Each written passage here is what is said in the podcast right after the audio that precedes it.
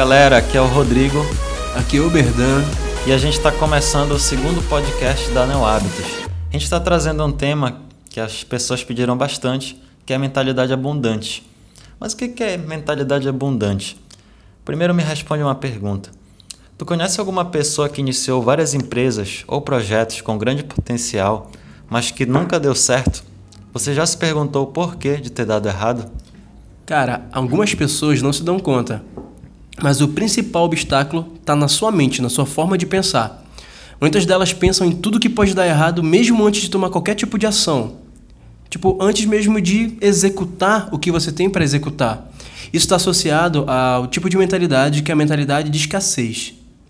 Por exemplo, quando tu vai fazer uma, uma apresentação em público ou uma prova muito importante começa a pensar em tudo que pode dar errado, você acaba criando um obstáculo no teu caminho, te impedindo de ter êxito no que você iria fazer.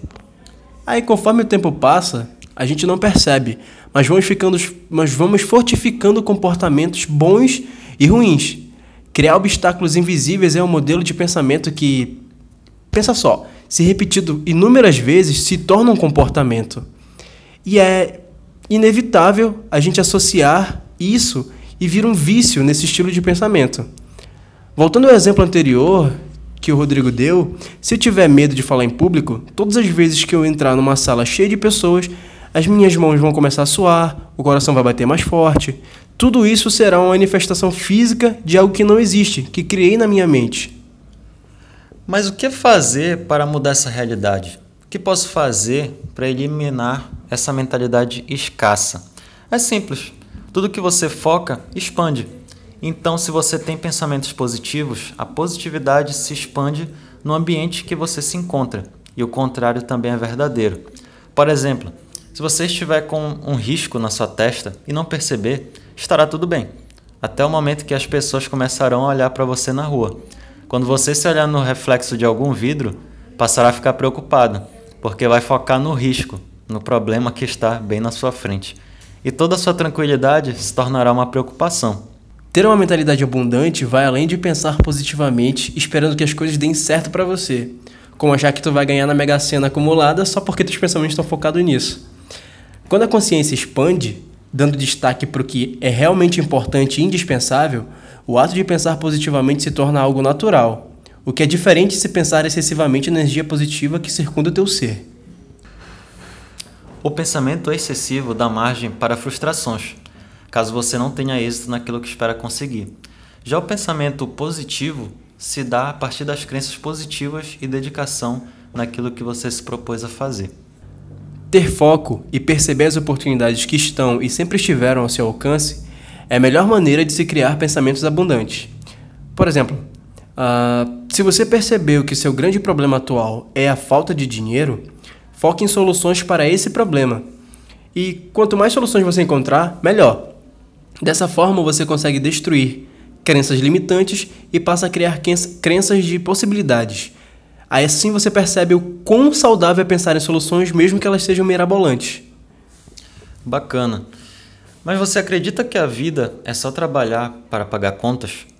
Muitas pessoas querem uma vida abundante, mas nunca dão o primeiro passo para conquistarem a vida dos sonhos. E o primeiro passo é mudar hábitos. Então aqui vão quatro dicas para você ter uma vida abundante. Primeira dica: aprecie. Quando foi a última vez que você fez uma refeição sem estar olhando para o seu celular? a gente vive no 12, cara. Apreciar as pequenas coisas do dia a dia se tornou algo quase que impossível para a maioria das pessoas, com toda a correria da rotina e tudo mais. Mude esse hábito começando a apreciar sua comida, uma boa conversa com um amigo e alguns minutos da sua rotina. Tira um tempinho para tomar um café, aquele teu brotherzinho. Conversa, brinca, esse tipo de coisa. A segunda dica é a organização, você se organizar. Quando você não se sente abundante ou bem consigo mesmo, ou com a vida em geral, isso pode significar que você simplesmente não está com as coisas no lugar. Mantenha sua casa limpa, as roupas dobradas, seus arquivos digitais no lugar e suas finanças organizadas. Tenha um pouco de ordem e disciplina, e você começará a ver resultados. Terceira dica: crie situações onde todos ganham. Pessoas com uma mentalidade de abundância tendem a criar relacionamentos colaborativos, ou seja, benéficos, onde ambas as partes podem ganhar. Em vez de ganhar um argumento, por exemplo, é, tenta chegar a um consenso onde ambos ficarão felizes.